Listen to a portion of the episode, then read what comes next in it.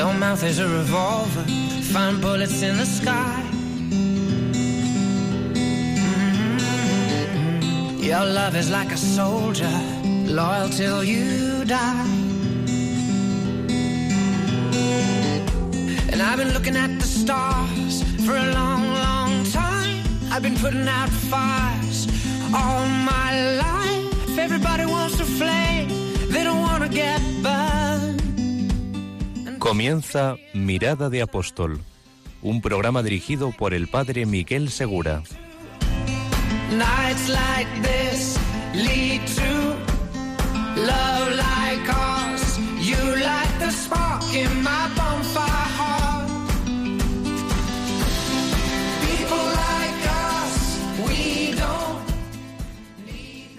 Muy buenas noches y bienvenidos a esta última hora del primer día de la semana. En este programa de Mirada de Apóstol, como ya sabéis, queridísimos oyentes, tratamos de tocar una realidad, algo que existe en cada cristiano, y es su llamada al apostolado. Uno podría preguntarse, ¿no será esto algo opcional? ¿No será solamente para algunos, algunos cristianos?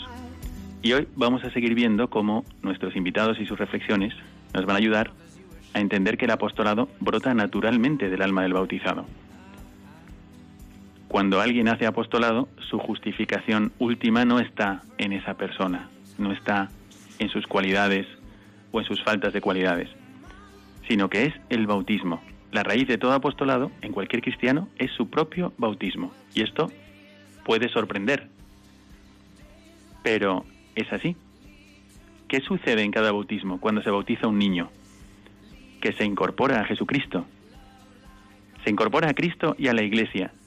Y eso significa una nueva condición de vida. Entonces, cuando tú te bautizas, cuando has sido bautizado, tú empiezas a vivir estilo Cristo, modo Cristo. Y como los efectos del bautismo son permanentes, imprimen un carácter indeleble, ese carácter reclama una vida acorde con el nuevo ser que tú has recibido en el bautismo. Luego, a lo largo de nuestra vida, seguimos recibiendo sacramentos y nos llevan a la perfección de esta vida, la, la completan. Pero todo surge con tu bautismo, el día en que Cristo te contagió, por así decir, su modo de ser y vivir.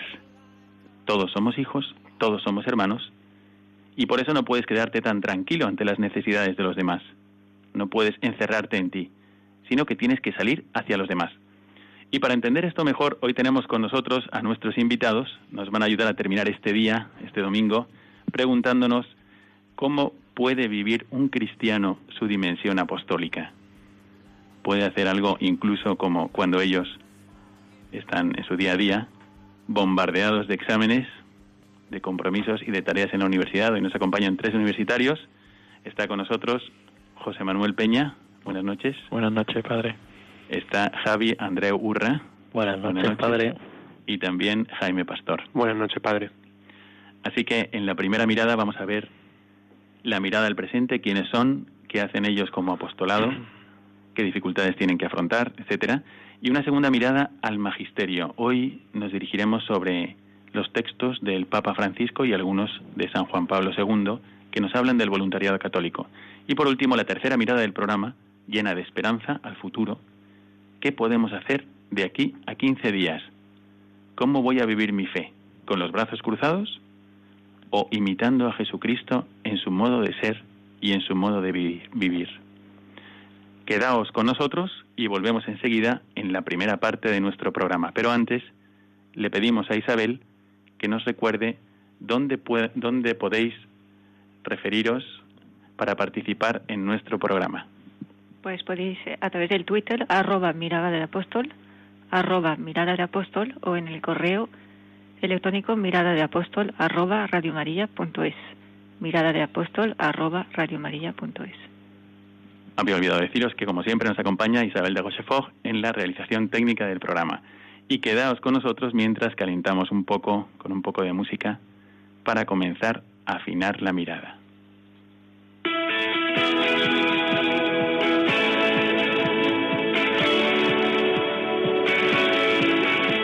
Mirada al presente.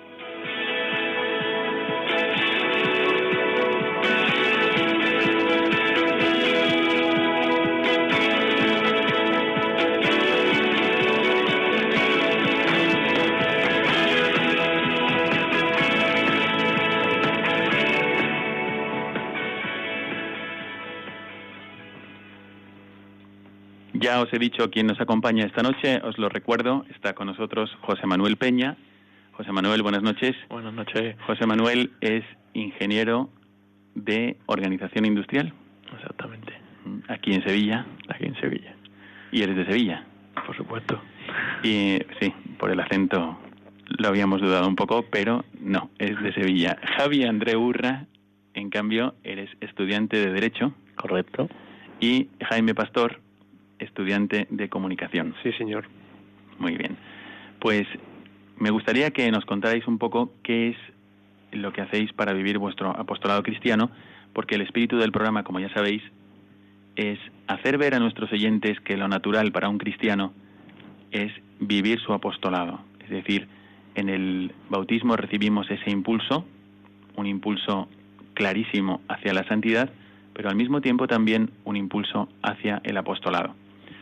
Así que hoy nos hemos propuesto tratar del voluntariado católico. Me gustaría que os presentaseis y contaseis qué es lo que estáis haciendo, qué es lo que estáis organizando como apostolado, porque a lo mejor alguno puede sentirse inspirado y desde luego nuestros oyentes quizás también nos ayudarán con una oración. La mía también va para vosotros y para vuestro apostolado, para que sigáis adelante. A ver, José Manuel, explícanos un poco en qué consiste lo que hacéis. Bueno, buenas noches, lo primero. Eh, nosotros buscamos a jóvenes que sienten que les falta algo en su día a día. Y en la asociación que constituimos entre varios amigos promovemos, promovemos actividades con niños que necesitan de nosotros, niños con riesgo de exclusión social, niños que también en su día a día no tienen compañía familiar a veces o compañía de juego, estudios y intentamos guiarle en el camino. Pero tú esto, tú ahora mismo te encuentras en cuarto, o en quinto de en, carrera. en cuarto. En cuarto de carrera. Y esto lo habéis vivido desde que empezaste la carrera. Sí, y, y también antes en el colegio. Desde pequeño comenzamos haciendo misiones, eh, ayudar a ancianos en residencias y eso nos ha llevado a seguir en nuestro día y no olvidarlo, no dejarlo aparcado. Muy bien, ¿esto cómo comenzó, Javi? Cuéntanos un poco. Pues en realidad surgió porque había un voluntariado que hacíamos cuando estábamos en el colegio y que se encargaba un padre y unas señoras. Y a raíz de... Yo me encontraba realizando unas misiones en la India. Eh, a la sazón, hasta la India. Hasta la India. El padre me comentó si, si me parecía buena idea que yo empezara a hacerme responsable de esa actividad, de ese voluntariado. Yo le dije que sí, que estaba predispuesto a ello y cuando volvimos a Sevilla eh, nos lo propuso a mí otra vez de nuevo y a unos cuantos más amigos de míos que con él teníamos sección del reino y empezamos ahí. Ya fundamos la asociación, nos hicimos responsables de la actividad y poco a poco vamos creciendo. Fundasteis la Asociación de Voluntariado Soñar Despierto y que aquí no existía, por lo que entiendo, ¿no? No, en no. Sevilla. La fundación se encuentra en Barcelona y las- hay diferentes asociaciones por España que están en Madrid y en Valencia. Y vosotros pusisteis de acuerdo, lo montasteis y lo lanzasteis, ¿no? Sí. Bueno, pero explicad un poco también a nuestros oyentes en qué consiste lo que hacéis dentro de esta asociación o fuera, no sé, pero lo que hacéis vosotros como voluntariado, qué es lo que soléis hacer. Pues intentamos educar, formar y ayudar a esos niños en riesgo de exclusión social, con, a- a- con la ayuda de, de los voluntarios, por supuesto. Y a raíz de eso también intentamos que pasen buenos ratos, porque hay niños que en su día a día lo pasan muy mal. Entonces intentamos sacarle una sonrisa, que se olviden por un pequeño rato de la situación en donde están y que, por supuesto, recuerden con buenos ratos y que los que pasaron con nosotros. Pero esto aquí no, es- no es que estáis a tiempo completo, sino que so- todos sois estudiantes, ¿no?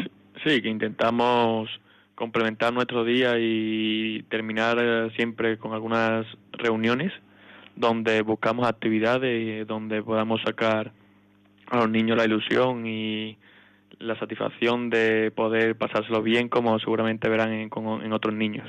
Bueno, pues entonces aquí tenemos, queridos oyentes, unos universitarios que han hecho una, una asociación para hacer voluntariado y que tienen que compatibilizar esto con sus estudios, con sus tareas y, y con todo lo que tiene un universitario hoy. Sí, a veces, que no es poco. a veces es difícil compaginarlo por las épocas de exámenes, pero bueno, creo que con la ilusión y las ganas saca- se sale todo. Bueno, ¿Y encontráis gente interesada en ayudaros con el voluntariado? Muchas. Pero también hay un pequeño problema. Nosotros exigimos compromiso. Ajá. Y yo entiendo que hay personas que tienen muchas responsabilidades. Pero yo les pongo mi ejemplo. Yo soy universitario, voy a clase, estudio, hago deporte, ayudo en casa, saco al perro, que tengo un animal en casa, Ajá. y aún así tengo un poco de tiempo para soñar despierto. Y entonces, con ganas y con ilusión, se puede sacar todo adelante. Hombre, yo creo que cuando uno tiene un interés grande, pues siempre encuentra algún momento, ¿no? Pero es verdad que el ritmo no, en el ritmo normal de un universitario no está incluido hacer voluntariado. No. Son las ganas los que te invitan a, a hacerlo. Venga, contadme un poco qué es lo que habéis hecho hasta ahora en este voluntariado. Si empezasteis desde el inicio con muchas actividades o fue poco a poco y esto fue creciendo, ¿cómo fue? La primera actividad con la que empezamos a ilusionarnos y la verdad que una vez que terminó eh, nos llevaba más fue el, el llevar a, a varios centros de niños, como comentaba antes, con riesgo de exclusión social, a un parque, atema- a un parque temático, atracciones.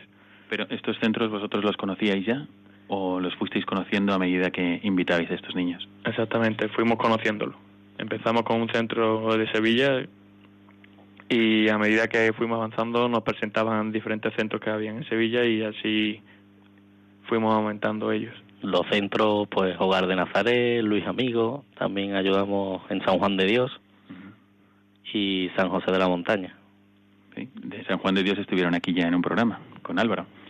Y, y Sí. entonces, ¿en qué consistió esa actividad, la primera que hicisteis? Pues en esa actividad los niños nos citábamos a las 10 de la mañana con los voluntariados para explicarles previamente las instrucciones, porque los niños hay que tener mucho cuidado con ellos por el tema de las fotografías y saber cuidar de ellos. Y una vez explicadas las instrucciones, eh, llegaban los niños con unas caras llenas de ilusión, llenas de, de pasárselos bien y con muchas ganas de disfrutar del día. ¿Y vosotros encontrasteis universitarios para esto? ¿Voluntarios que querían ayudar? Sí, ¿Sí? ¿Muchos? ¿Pocos? muchos. La- es nuestra actividad estrella y, y todo el mundo quiere participar. Bueno, pero entonces vosotros le conseguíais la entrada al niño, La entrada al niño, Y la después- camiseta y la comida dentro. y aunque el niño tuviese algún tipo de hándicap o estuviese paralítico o estuviese... ¿También venían? También venían. Mm, Había atracciones que no podían montarse y otras sí. Claro, que a mí me parece maravilloso, ¿no? Esto, o sea, que tú eras como un ángel de la guarda durante todo el día de uno de estos niños que normalmente no podían permitirse esto.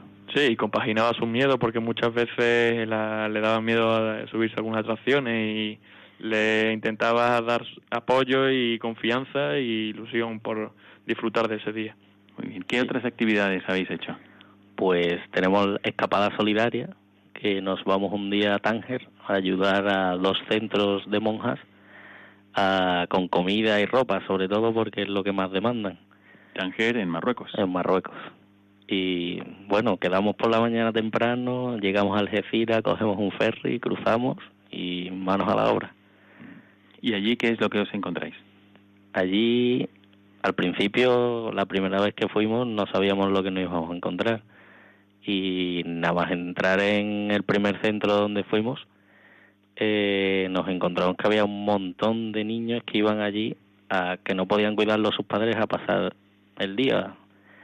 Y vimos la necesidad que había. Las monjas nos contaron que les faltaban, que no había camas, que a veces les costaba encontrar ayuda para comprar cosas en el mercado y hacer la comida del día y poco a poco entre todos la sacaban adelante. Antes me comentabas que estas religiosas eran de Jesús María, si no recuerdo Sí. mal. Y luego había otras. Las de Santa Teresa Calcuta, Ah, misioneras de la caridad, que esas son las que de verdad por todo el mundo no paran de dar todo el día. Pues tú lo dices porque tú has ido a la India. Sí, sobre Con todo. ellas, fuiste con ellas, ¿no? Sí. Bueno, ¿y qué es lo que tienen en Tánger? En Tánger las misioneras tienen los niños recién nacidos que a veces mm, las madres no se pueden hacer cargo de ellos o directamente los abandonan en la puerta del convento y las monjas se encargan de educarlos, darles de comer y poco a poco sacarlos adelante. ¿Qué tipo de persona eh, se os acerca para colaborar con vosotros? Bueno, Jaime está aquí también, Jaime Pastor, y me parece que tú también has colaborado recientemente. Sí, con, con Señor Despierto en el Día de, los Reyes Magos, actuando como Rey Mago con, en un centro en Mairena del Aljarafe. ¿Y qué es lo que hacíais allí? Bueno, pues fue curioso, ¿no? Porque nos llamaron a uno, bueno, a mí me llamaron el día anterior justo de, esta actividad y en cuanto me lo propusieron tampoco tuve que pensarlo mucho. O sea, hubiera tenido algo al día siguiente o un compromiso o lo que sea, pero yo, yo creo siempre que hay que, que hay que hacer tiempo, ¿no? Para los demás y sobre todo para la gente más necesitada y si son niños con en riesgo de exclusión social y, y con necesidades fuertes, pues, pues siempre hay que hacer un hueco, ¿no? Entonces no me lo pensé mucho, llamé a dos amigos porque tenía que además que llamar a dos amigos más. Esos dos amigos de primero me dijeron que sí, se alinearon todos los planetas y al día siguiente nos plantamos allí y nada, ayudar y encantado. Sí, y bueno, ¿y en qué consistía toda esta actividad, Peña? Esta actividad consiste en que el centro reúne los regalos que los niños piden a, en las cartas ah. y nosotros nos encargamos de, como ha dicho Jaime, eh, buscar voluntarios que quieran participar de Rey Mago y llevarle los regalos a ellos. Presentarse el día 5 por la mañana allí en el centro, sorpresa, y, y a darles un día también. ¿Esta era la fiesta de Navidad a la que te referías antes cuando estábamos hablando? ¿O es otra cosa? La fiesta de Navidad totalmente con, eh, tiene el mismo sentido que al final es acompañar un día de Navidad donde mucha gente está comprando regalos y está en su familia y son días que son siempre muy importantes y eh, pues hacer eh, la actividad de eh, ir a un pabellón donde alquilamos colchonetas, llevamos a payasos, hacemos actividades con los niños y aprovechamos un día para estar con ellos. Y al final de la actividad, pues también a otro centro, porque no todos los centros pueden venir, eh, tener los Reyes Magos para eh, llevarle los regalos. Bueno, nosotros sabemos que la Iglesia no se puede reducir a una agencia de voluntariado, porque sería reducirlo muchísimo y no tocaría tampoco su esencia, ¿no? Pero yo me acuerdo que el Santo Padre, San Juan Pablo II, pues presentaba al, a Jesucristo como modelo del voluntario y decía que lo presentaba sobre todo como en el como si fuese el buen samaritano lo presentaba también cuando servía a los demás, a los discípulos, en el lavatorio de los pies, en el cenáculo en la última cena, y como quien siendo rico se había hecho pobre para venir, ¿no? como el que no había venido a ser servido sino a servir. Entonces, efectivamente, yo creo que el hecho, este, esta experiencia que vosotros tenéis de dar vuestro tiempo, acercaros a los demás, eh, ir a ayudar a niños que no conocéis, pues es algo maravilloso y que en sí mismo puede ser evangelizador. ¿no? Estos chicos universitarios que se acercan a vosotros, ¿cómo son? ¿Son todos creyentes? Cuando vosotros hacéis una selección de voluntarios, elegís los que tienen fe o cómo funciona esto, Javi? Nosotros no le cerramos las puertas a nadie, pero también intentamos que los que están un poco alejados de la fe, o que creen menos, eh, pues intentamos fomentarles un poco más la fe con el voluntariado sobre todo. Y tenemos voluntarios de, de todo no de todo tipo, de todo tipo, sí. Tenemos el voluntario que está aquí cerca y, y, viene siempre y tenemos voluntarios que viven a 50 kilómetros y se apuntan a todas las actividades. Fíjate, que vienen desde desde lejos. Desde lejos, desde Osuna. Así. Ah, bueno, pues ese es un ejemplo para nosotros. Pues sí.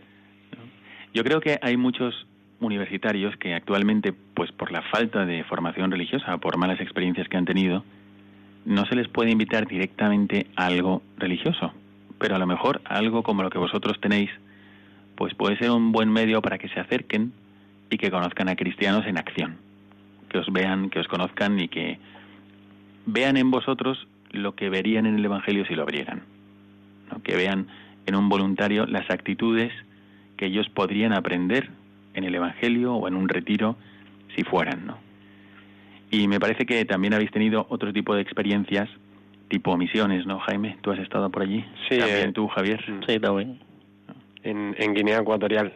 Un, un, un punto de inflexión, ¿no? Un poco porque eh, sí es cierto que cuando lo ves por la televisión, lo escuchas por la radio, lo que sea, pues ese tipo de experiencia sí que a veces pueden marcar, ¿no? Pero cuando lo vives allí en carne propia, vas a los poblados en mitad de la selva con un calor increíble que yo creo que, que, aquí cuando hace calor en Sevilla se queda corto, la humedad eh, también es, es, muy potente y sobre todo esa, esa mm, ese punto de inflexión, ¿no? De llevar a, a, Jesucristo, de llevar a Cristo a los demás, saber el, la verdadera misión que, que es la nuestra de universitario, de, de, ir a la otra parte del mundo y de, hacer misión, ¿no? Una vez me pasó una cosa con viendo además un vídeo, eso fue post eh, misión en un poblado que además no fui yo, sino fue fue un compañero, eh, se llama Pepelu.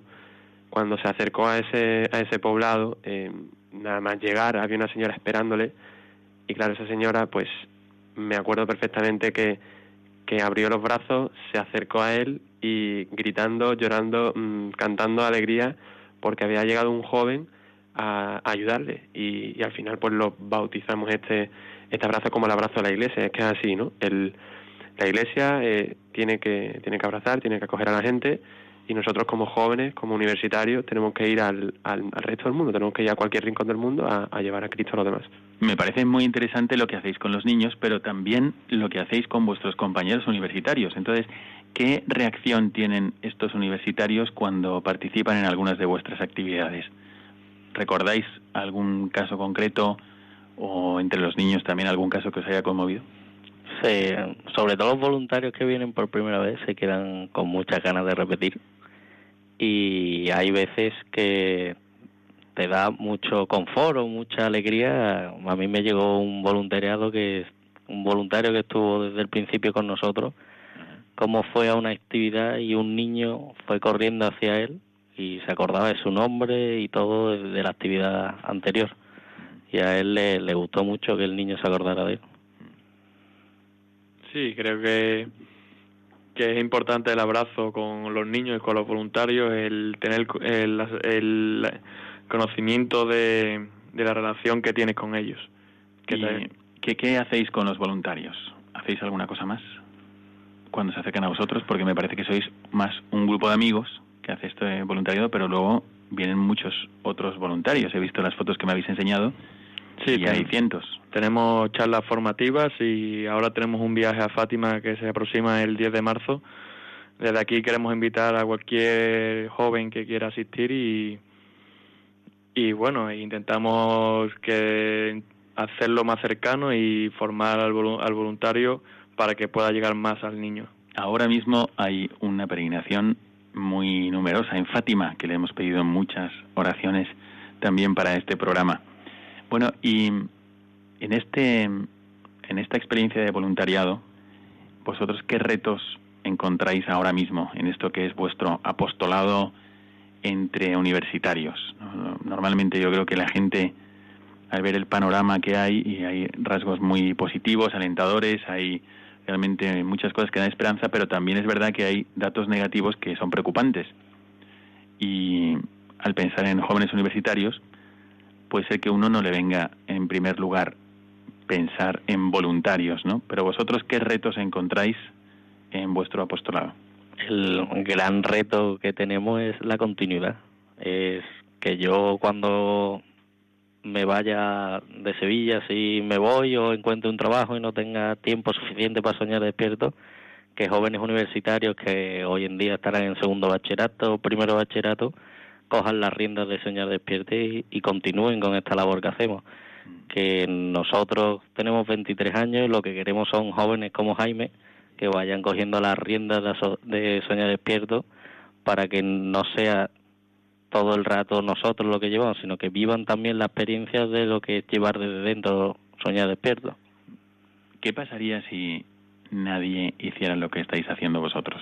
O sea, ¿qué pasaría con niños, con voluntarios?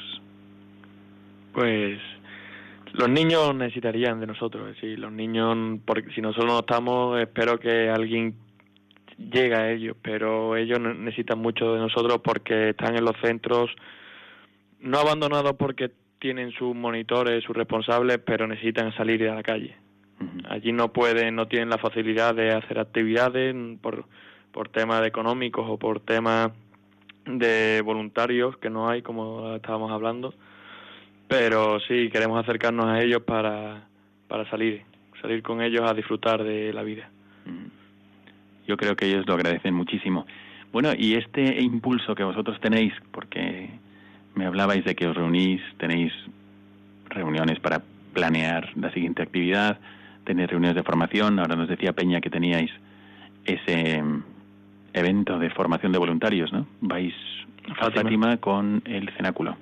Exactamente, vamos a, a, dar charlas formativas y a conocernos entre los voluntarios más profundamente. Mm, pues esto, todo esto que es inversión de tiempo, que nadie os obliga a hacerlo, que podríais estar tranquilamente aprovechando vuestro tiempo libre o, o estudiando vuestras materias. Esto, que esto siempre lo habéis vivido así, o sea, siempre habéis tenido este motor interior que os lleva a hacer estas cosas. Yo ¿O ha habido un antes y un después? Yo particularmente ha habido un antes y un después. Sí, a ver, cuéntanos. Yo no estaba en un colegio católico, pero me cambié a un colegio católico y empecé a vivir lo que eran las misiones, el voluntariado, la experiencia con Cristo, Dios. Luego vino a la universidad, me alejé un poco y un sacerdote muy amigo mío me propuso que si quería acompañarle de misiones a la India. desde aquí le mando un saludo al padre Jorge Runningen, por si nos está escuchando. Eh, mandamos todos un gran saludo. y yo le dije que sí, que me parecía muy interesante y allí fue mi punto de inflexión. Yo hice voluntariado allí y dije yo quiero continuar haciendo voluntariado el tiempo que pueda. ¿Qué aconsejaríais a los jóvenes que, o por ejemplo, a lo mejor nos está escuchando alguna madre de familia o algún padre de familia o alguna señora que tenga su nieto en la universidad? ¿Y qué le aconsejaríais a propósito del voluntariado? ¿Qué le, ¿Cómo le animaríais a que hiciera voluntariado? Pues que no tenga miedo, que parece que, que hacer voluntariado ir con los pobres, ¿no? O ir con los más desfavorecidos es como, bueno, si es un compromiso, es un reto, es una responsabilidad, pero es algo ilusionante, es algo bonito. Y al final, si nosotros los jóvenes, desde que tenemos 18, ¿no? 17, 16, al final igual somos jóvenes, no damos ese paso al frente, ¿quién lo va a dar? Si nosotros somos al final el futuro de la iglesia y, y tenemos que dar nosotros un paso al frente y ayudar a los demás, no hay que tener miedo. Al revés, ellos nos necesitan y nosotros necesitamos de ellos. Yo estoy totalmente de acuerdo con Jaime. Los jóvenes somos el futuro de la sociedad. Hay que comprometerse desde el principio, porque si no, en un futuro va a haber como ha habido siempre en la antigüedad, los ricos poderosos y los pobres que estaban apartados fuera. Bueno, y vosotros cuando proponéis el voluntariado a los chicos, ¿no os encontráis con un rechazo? O ¿No habéis tenido alguna vez eh, el problema de que proponéis una actividad, la organizáis y no viene nadie? ¿O realmente los jóvenes quieren, están esperando que les propongáis algo? Sí, hemos tenido problemas al principio, sobre todo de, de actividades no tan divertidas como la del parque atracciones, donde es normal que muchos jóvenes quieran venir porque al final ellos también se lo pasan bien, sino en voluntariado más eh, como ir a, eh, acompañar a los pobres a la calle o darles un bocadillo un café caliente por la noche cuando hace mucho frío, pues ahí pues tuvimos que indagar más en voluntarios, buscar más y más profundamente porque no teníamos esa demanda que teníamos en otras actividades. Bueno, pues estamos llegando al final de esta primera parte del programa y me gustaría recordar a nuestros oyentes que estamos delante de tres universitarios que tratan de acercar el Evangelio a los demás más con su ejemplo que con palabras. Y están aquí conmigo. De verdad, existen, ¿no? Hay personas así. A veces pensamos que solamente existen las cosas malas en el mundo y las tentaciones nos llevan a desanimarnos. Sin embargo, al ver esta dimensión apostólica que tratan de vivir también en su etapa universitaria, que quieren llevar el Evangelio de Cristo a esta realidad, pues nos inspira a nosotros también. Si les inspira a ellos, ¿por qué no también a otras personas que pueden estarnos escuchando? Así que os dejamos con un momentito de música y con esta reflexión. si les inspira a ellos, ¿por qué no podría inspirarle a otros? Y dentro de un momento volvemos con la segunda parte de este programa, Mirada al Magisterio.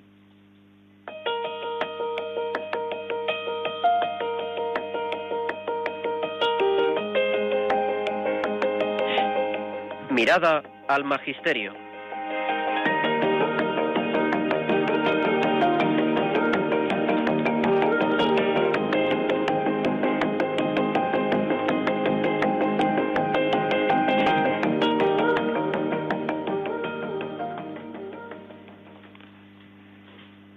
Seguimos con vosotros y con nuestros invitados en esta segunda parte del programa Mirada de Apóstol. Y ahora nos dirigimos al Magisterio. Nuestros invitados han seleccionado tres párrafos que quisieran comentar con vosotros y me parecen muy ricos. Pero a mí me gustaría comenzar con un tuit, un, se llama un trino, ¿no? Un trino del Papa que mandó a los jóvenes como los que están aquí reunidos conmigo, y decía, queridos jóvenes, la Iglesia espera mucho de ustedes y espera que sean generosos, tengan la valentía de superarse. Durante la primera parte del programa hemos estado viendo cómo unos amigos se reúnen, quieren superarse, quieren hacer algo de apostolado, quieren ayudar a los demás y encuentran la manera de ayudar a los demás, a niños desfavorecidos, y también ayudar a sus compañeros universitarios ofreciéndoles un voluntariado. Entonces me gustaría preguntarle a José Manuel Peña qué párrafo ha elegido para comentar en este programa, a propósito del voluntariado católico o de los jóvenes. La carta del Papa a los jóvenes con ocasión de la presentación del preparatorio de la 15 Asamblea General Ordinaria del, Sínodo de los Obispos. Esta es una carta muy reciente. Es el próximo Sínodo de los Obispos en Roma pues va a versar sobre los jóvenes y el discernimiento vocacional. Entonces el Papa escribe una carta donde también se dirige a los jóvenes directamente. Cuéntanos. En Cracovia, durante la apertura de la última jornada mundial de la juventud, le pregunté varias veces, ¿las cosas se pueden cambiar? Y ustedes exclamaron juntos a gran voz, sí. Esa es una respuesta que nace de un corazón joven, que no soporta la injusticia y no puede doblegarse a la cultura del descarte, ni ceder ante la globalización de la indiferencia. Escuchen ese grito que viene de los más íntimos. También cuando adviertan, como el profeta Jeremías, la inexperiencia propia de la, de la, de la joven edad. Dios los estimula a ir donde Él los envía. No les tengan miedo, que contigo estoy para salvarte. A mí de este párrafo, perdona que te interrumpa, pero de este párrafo, el Papa señala una cosa que yo no sé si vosotros experimentáis, yo creo que sí, y en España en concreto, pues desgraciadamente se experimenta. Él dice que hay una especie de globalización de la indiferencia.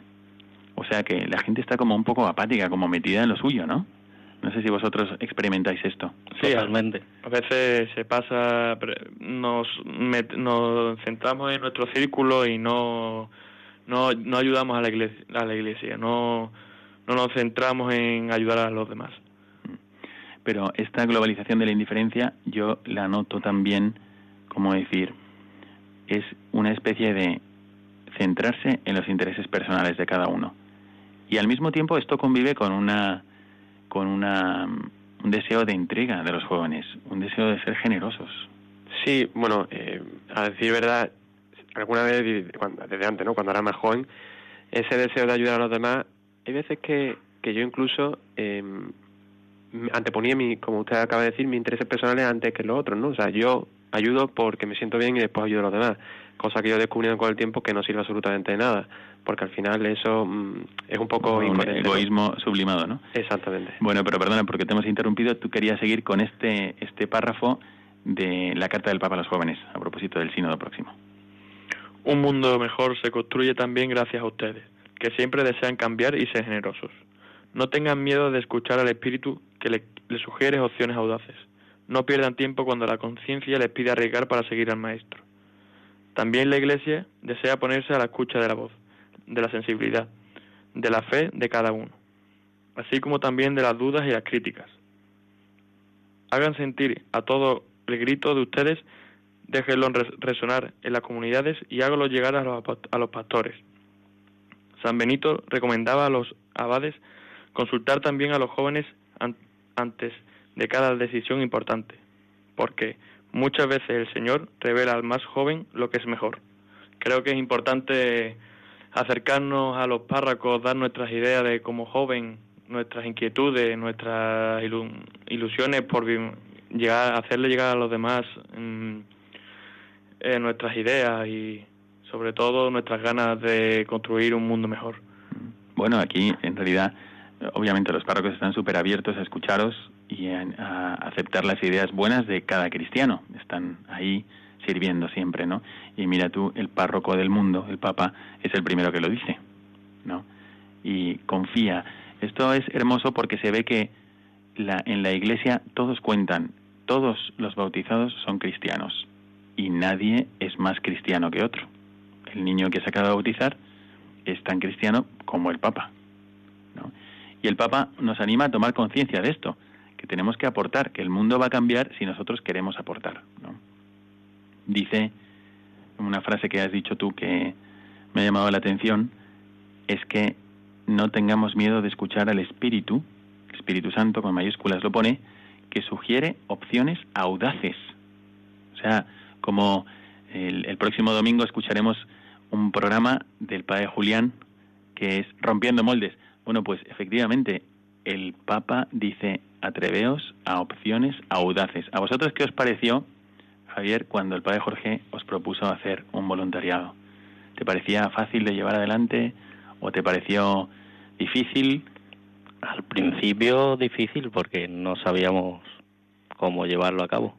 Mm. Pero poco a poco vas aprendiendo todo lo que conlleva el voluntariado y la verdad que se te hace muy fácil y es muy gratificante. Bueno, yo he visto las fotos de los eventos que habéis montado y me parecen bastante audaces, así que yo creo que vosotros estáis cumpliendo con esto y, creo que el Papa os anima a seguir adelante. ¿eh? Muy bien, bueno, ¿qué párrafo has elegido tú? Yo he escogido un fragmento de la Christi Fedeles Life, la caridad, alma y apoyo de la solidaridad. ¿La caridad? alma, apoyo de la solidaridad. Perfecto. Ver, y así eh, nosotros mismos también sacaremos provecho de esta lectura.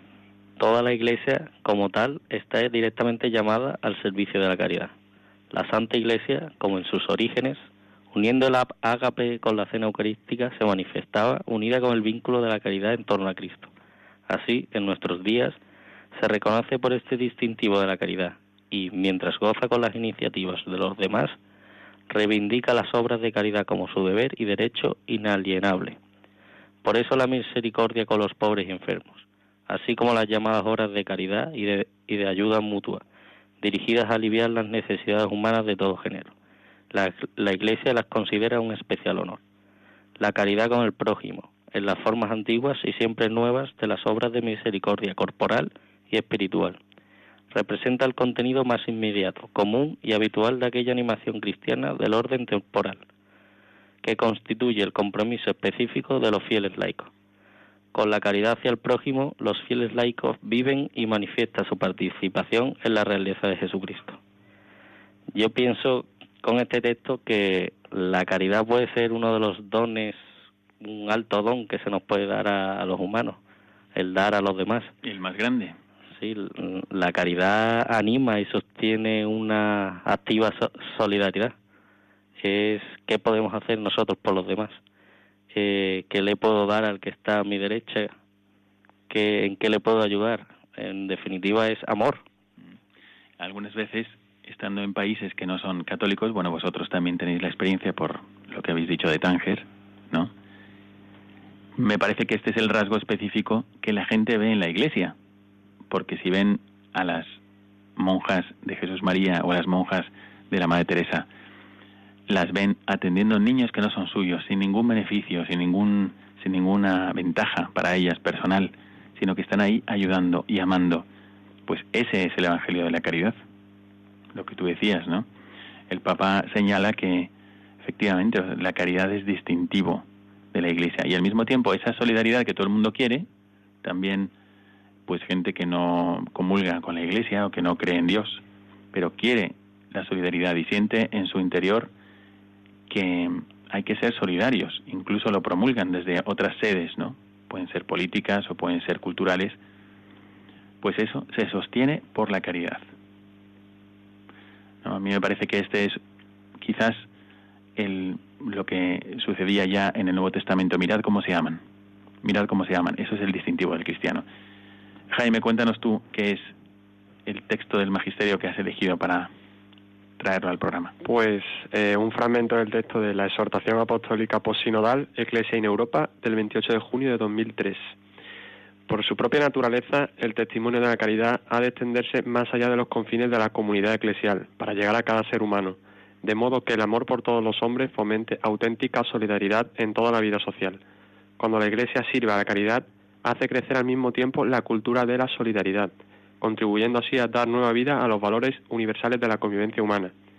En esta perspectiva es menester revalorizar el sentido auténtico del voluntariado cristiano naciendo de la fe y siendo alimentado continuamente por ella, debe saber conjugar capacidad profesional y amor auténtico, impulsando a quienes lo practican a elevar los sentimientos de simple filantropía a la altura de la caridad de Cristo, a reconquistar cada día, entre fatigas y cansancios, la conciencia de la dignidad de cada hombre, a salir al encuentro de las necesidades de las personas, iniciando, si es preciso, nuevos caminos allí donde más urgentes son las necesidades y más escasas las atenciones y el apoyo de, este texto sí que me gustaría destacar, ¿no? El último, las dos últimas líneas, caridad de Cristo, eh, pues como, como eh, un poquito resumen, ¿no?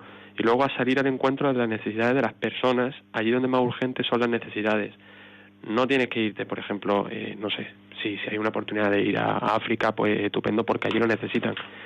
Pero no es lo primordial, no es lo principal, ¿no?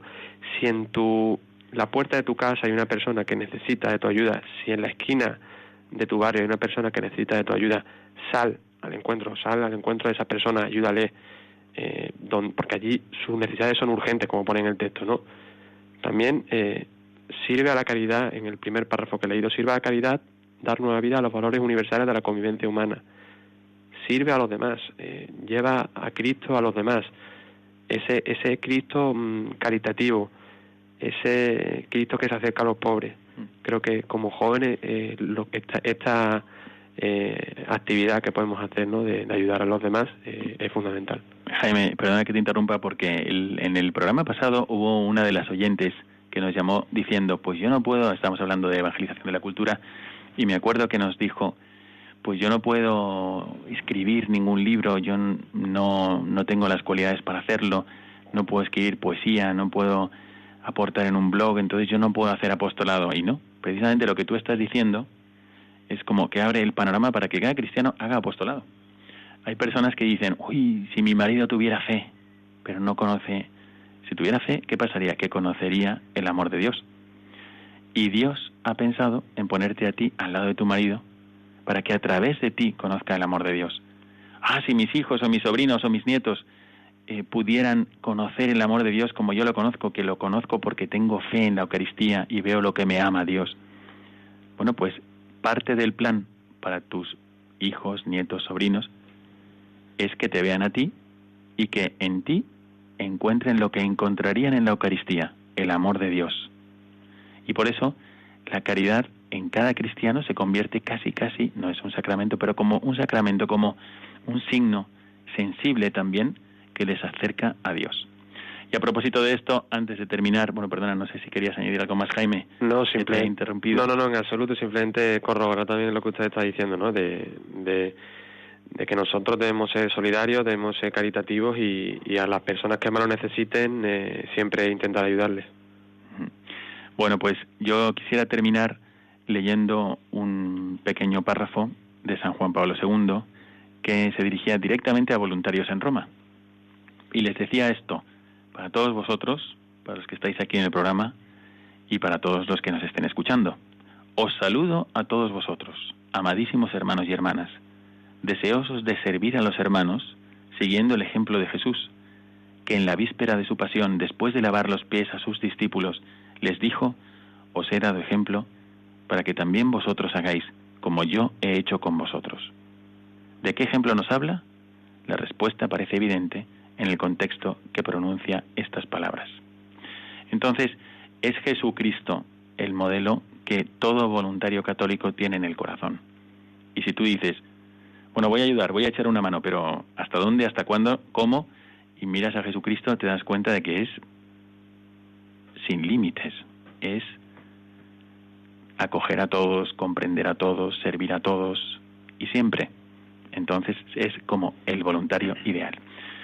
Así hemos terminado esta segunda parte del programa. Mirada al Magisterio. Como veis, el Magisterio nos ayuda a comprender mejor cuál es nuestra vocación como cristianos y también como apóstoles. Dentro de un momento volvemos con vosotros, pero antes vamos a informaros de dónde podéis llamarnos para colaborar con nosotros en el programa o para hacer las preguntas que queráis.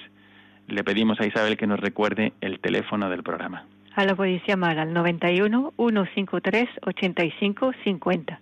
91 153 85 50. Esperamos vuestras llamadas. Muy bien. Y antes de dar paso a, a esta tercera parte del programa, con este número telefónico también a vuestras aportaciones, quiero agradecer a los que habéis comentado estos textos del Magisterio tan ricos y que nos hacen ver de en una luz adecuada y correcta el voluntariado católico. Os esperamos en la tercera parte de este programa.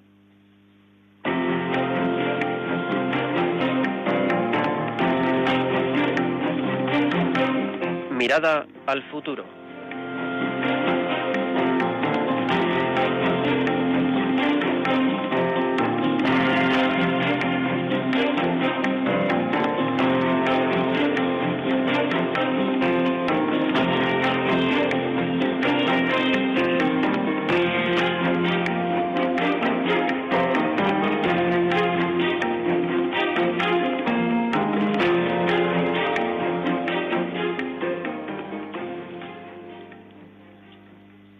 Estamos ya enfocando la recta final de nuestro programa y aquí tenéis nuestro teléfono 91 153 85 50 donde podéis aportar, preguntar, colaborar con nosotros.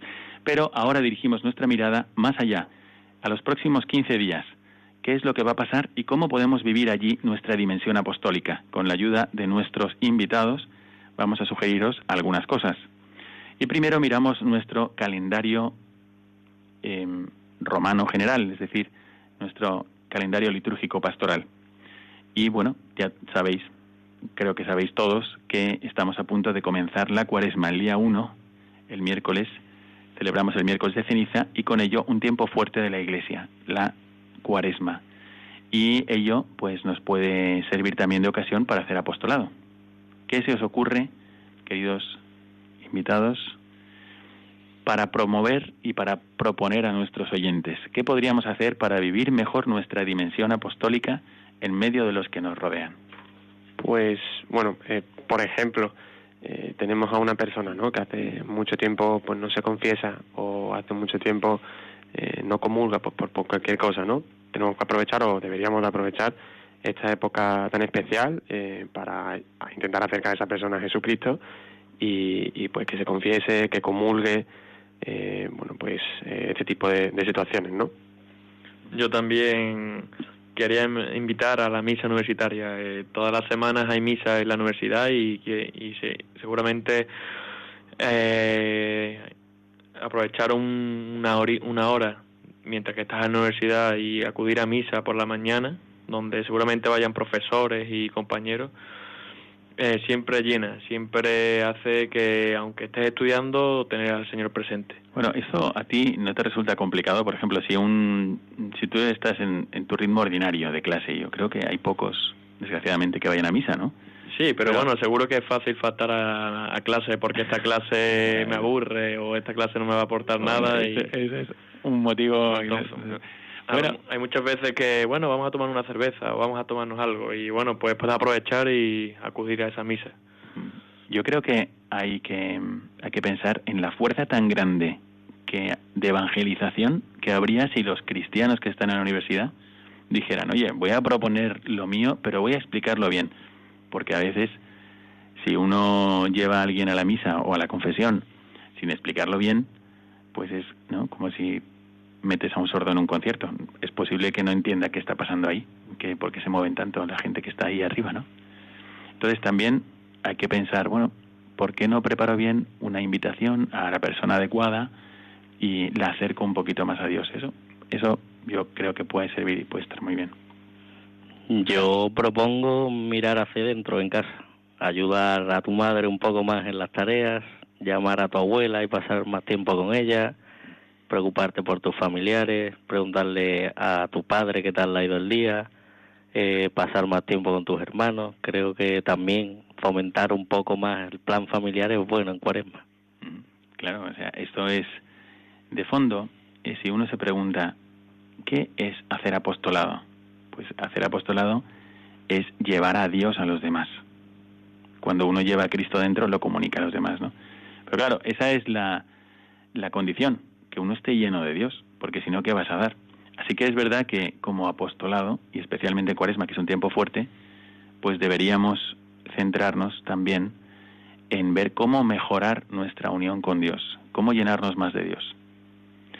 La esencia de la Cuaresma es la conversión, es la llamada la conversión. Cuando nos pongan la ceniza, el miércoles de ceniza, nos pueden decir, eh, conviértete y crea en el Evangelio como mensaje que, inspira ese inicio de crecimiento espiritual. Y es el mismo mensaje que daba Jesucristo cuando comenzó su vida pública. Convertíos, ha llegado a vosotros el reino de Dios. Entonces, la conversión es como lo que activa en ti el modo de ser apóstol. La Iglesia también eh, propone, como camino de conversión en la cuaresma, algunos medios muy importantes. El primero es la oración. El segundo, pues el sacrificio personal y el ayuno. Entonces, ¿se os ocurre alguna cosa sobre esto? ¿Qué es lo que tú podrías hacer para ayudar a los demás a que den pasos en este sentido?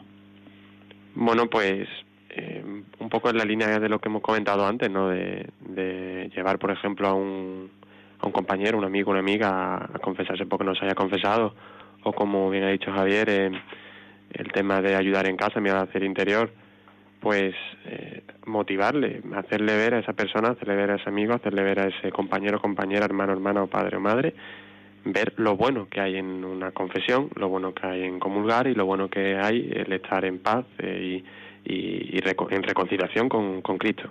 ¿Habrá alguna cosa más que pudiéramos hacer para vivir esta dimensión apostólica en la cuaresma? Yo creo que sería una buena propuesta mm, después de ir a, a misa, donde vayamos, preguntarles a, los párrocos qué podemos hacer por ellos, preguntarles si necesitan ayuda, en qué podemos ayudarles, si antes de la misa nos pide el favor de que repartamos por los por los bancos un papelito para que la gente empiece a cantar en misa o cosas por así del estilo que seguro que al, al párroco al párroco le ayudarán en su tarea. Bueno, eso me parece muy bueno, además que es una cosa estupenda que los jóvenes se acerquen a los párrocos y que digan, oye, a ver, esta parroquia donde usted está sirviendo resulta que es la mía. Y yo también estoy implicado en que se viva aquí la vida cristiana, ¿no? A lo mejor la cuaresma es un momento para pensar, bueno, yo donde estoy estoy ya perfecto, estoy bien, estoy ya no tengo nada más que cambiar o puedo dar unos pasos que me acerquen más al estilo de vida de Jesucristo. Y para eso tenemos ahí a los párrocos que están a nuestro servicio para que nos acerquemos más a Dios y nos parezcamos más a Cristo. Bueno, antes de terminar, ya se nos está acabando el tiempo, simplemente recordaros que también el día 1 coincide con, con el calendario mundial, digamos, en que es un día donde se va a celebrar también el día de cero discriminación. Así que esto lo vamos a ver en, pues en tweets, lo vamos a ver en, en mensajitos que llegarán por el teléfono, por Facebook, etcétera. Y me parece una ocasión muy positiva. A veces se puede tergiversar o se puede, se puede usar para mal, ¿no? Pero es muy positivo porque el, el que nos ha enseñado a no discriminar a nadie es Jesucristo. Y también es verdad que en algunas ocasiones se discriminan a los católicos o a los creyentes, pensad simplemente en los cristianos perseguidos. Así que, ¿por qué no usar también esta fecha, el día 1, que coincide con el miércoles de ceniza, también el día de cero discriminación, para hablar de, de la actitud de los cristianos, que no es de simplemente tolerar a las personas, sino de amarlas. Va mucho más allá. Y el que nos enseña a amar a todos y el que nos da motivos de verdad para amar a todos es Jesucristo. Así que también en ese día podemos aprovechar para hacer ese apostolado. Bueno, queridos amigos, hemos llegado así al final de nuestro programa, un programa más de Mirada de Apóstol. Esta vez hemos visto en qué puede consistir un voluntariado católico a través de las experiencias de José Manuel, de Javi y de Jaime. Les agradecemos mucho su participación en el programa y todas las experiencias que habéis contado. Y ojalá que os hayan ayudado también para pensar en la actitud de fondo de todo buen cristiano, que es un apóstol primero con su testimonio, con su ejemplo de caridad, saliendo al encuentro de los demás, al encuentro de las necesidades diarias que están a, nuestro alcance de cada uno de nuestros hermanos, y así hacer ver a los demás en nuestra vida lo que encontrarían en el Evangelio. Que Dios os bendiga a todos y me despido mandándoos una oración por todos los oyentes y mi bendición sacerdotal. Hasta dentro de 15 días, si Dios quiere.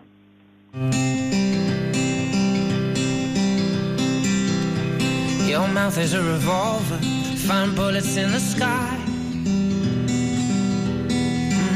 Mm-hmm. Your love is like a soldier, loyal till you die. And I've been looking at the stars for a long, long time. I've been putting out fires all my life. If everybody wants to flame, they don't want to get burned. Acaban de escuchar el programa Mirada de Apóstol, dirigido por el padre Miguel Segura.